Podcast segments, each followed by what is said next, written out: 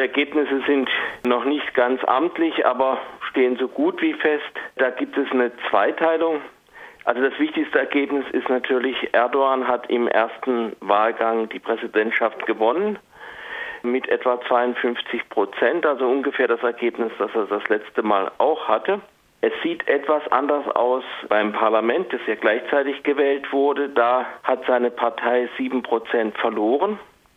Er wird eine Koalition bilden müssen mit der ultranationalistischen MHP, die trotz ihrer Spaltung relativ gut abgeschnitten hat.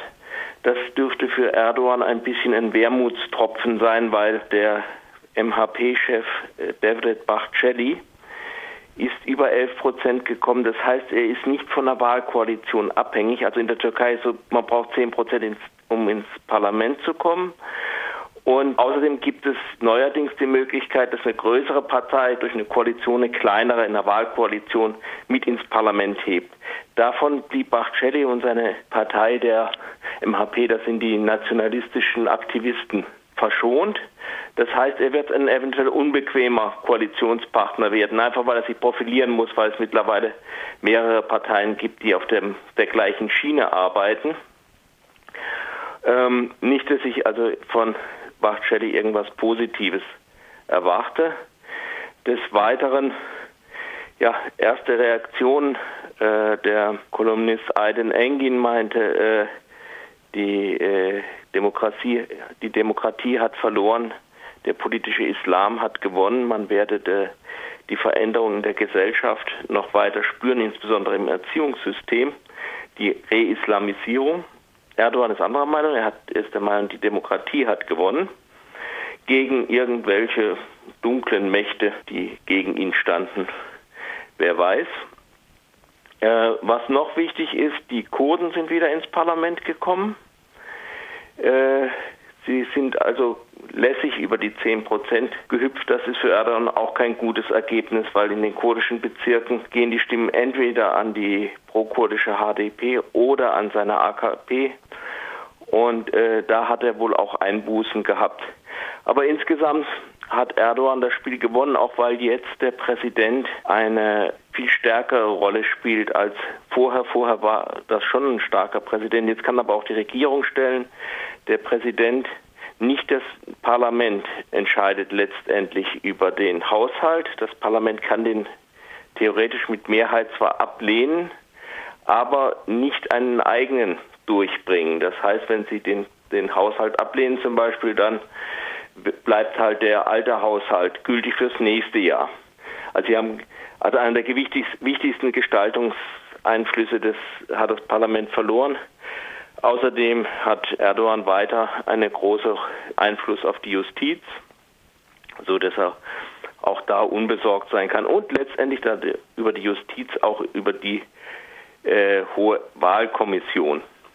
Erdogan hatte ja auch, zumindest jetzt vor der Wahl, angekündigt, im Falle seiner äh, Amtsbestätigung den Ausnahmezustand, der seit dem Putschversuch 2016 in Kraft ist, dann aufzuheben. Ist das was, was man jetzt auch denken könnte, dass seine Wählerinnen und Wähler wollen, dass das passiert und ist damit zu rechnen, dass er den tatsächlich aufhebt? Oh, das ist natürlich eine Frage an Erdogan selber, aber äh, äh, ich weiß es nicht. Ich bin mir nicht so sicher. Also äh, es ist so bequem mit diesem Ausnahmezustand. Ich meine, er hat ohnehin die die Macht im Staat, aber ich könnte mir vorstellen, dass er nochmal um drei, also der Ausnahmezustand kann nur für drei Monate verhängt werden. Daraus haben sie gemacht, er wird alle drei Monate verlängert um drei Monate. Und äh, wir werden sehen, vielleicht wird er ihn weiter verlängern. Aber das ist nicht, also das, das ist jetzt Spekulation. Okay. Dann gab es ja auch noch weitere, ähm, ja, beim Stichwort Spekulation. Ähm, Wahlbetrug war ein großes Thema. Ähm, die Frage, was ist da eigentlich passiert und wie äh, repräsentativ sind diese Wahlergebnisse wirklich? Ähm, teilweise gab es ja Festnahmen, wo Wahlsäcke in Autos gefunden wurden. Ähm, wie lief das da ab und ähm, wie sieht es eigentlich auch mit den ausländischen Wahlergebnissen aus?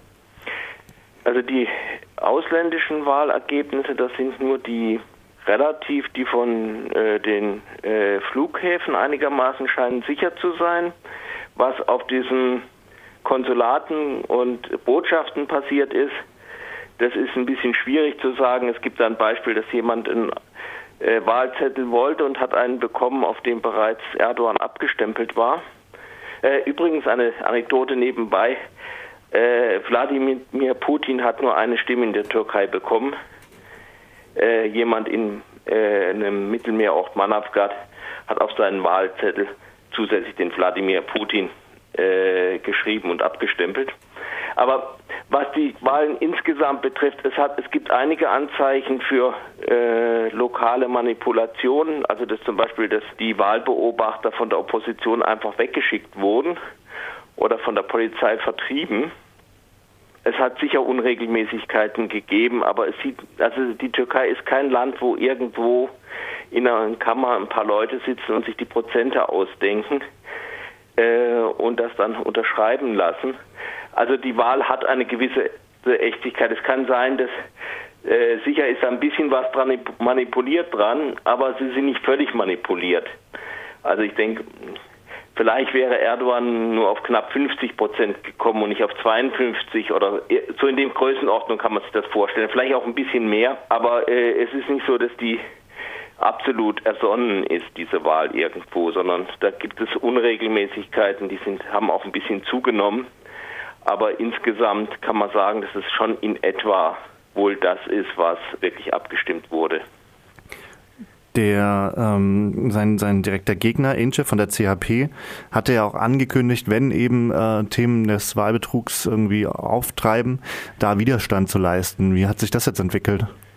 Das Verhalten der CHP war ein bisschen ja, kurios. Also einerseits ähm, haben sie aufgerufen, die Leute sollten äh, die Wahlsäcke beobachten und die Urnen und äh, die ganze Nacht auf den Beinen bleiben und so weiter. Ähm, und äh, einer von den der Testschan von der äh, CHP hat auch immer Aufrufe gemacht, äh, die Ergebnisse stimmen nicht und so weiter. Andererseits hat die Parteiführung, äh, also wenn man auf den, ihre Webseite gegangen ist, dann war da ein großes Bild, wo der Vorsitzende der CHP seine Stimme in einen Wahlurne steckt und darunter etwas kleiner der Insche, der auch, ist ja nicht Vorsitzender seiner Partei, äh, der auch seine Stimme in eine Wahlurne steckt und das war dann die ganze Nachricht. Also das irgendwie etwas verschlafen, wie, wie eigentlich immer ist diese Parteibürokratie von der CHP und während das Fußvolk äh, da irgendwie vor diesen Wahllokalen da gestanden hat und Acht gegeben, was mit diesen Säcken passiert ist und die Wahlbeobachter da die Nacht ausgehalten haben, hat die Parteiführung sich dann eigentlich relativ wenig darum gekümmert.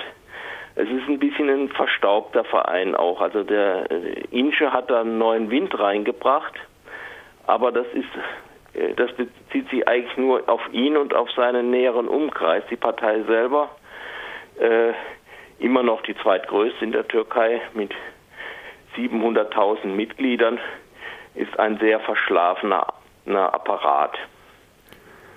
Du hast am Anfang nochmal betont, wie Erdogan eben auch jetzt weiter seine Macht ausbauen kann und seine Fraktion. Ähm, nochmal auf die Opposition zu gucken. Was haben die eigentlich jetzt noch für Spielräume? Wie viel können die noch machen und wie viel ist eigentlich von denen zu erwarten? Hm. Ist eine gute Frage. Also die Opposition ist, ist, ist besser geworden, sie arbeitet besser zusammen.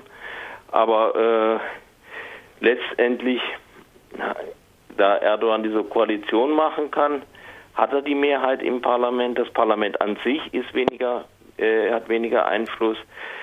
Sie haben weniger Rechte bei Anfragen und die Opposition ist eigentlich ziemlich kalt gestellt.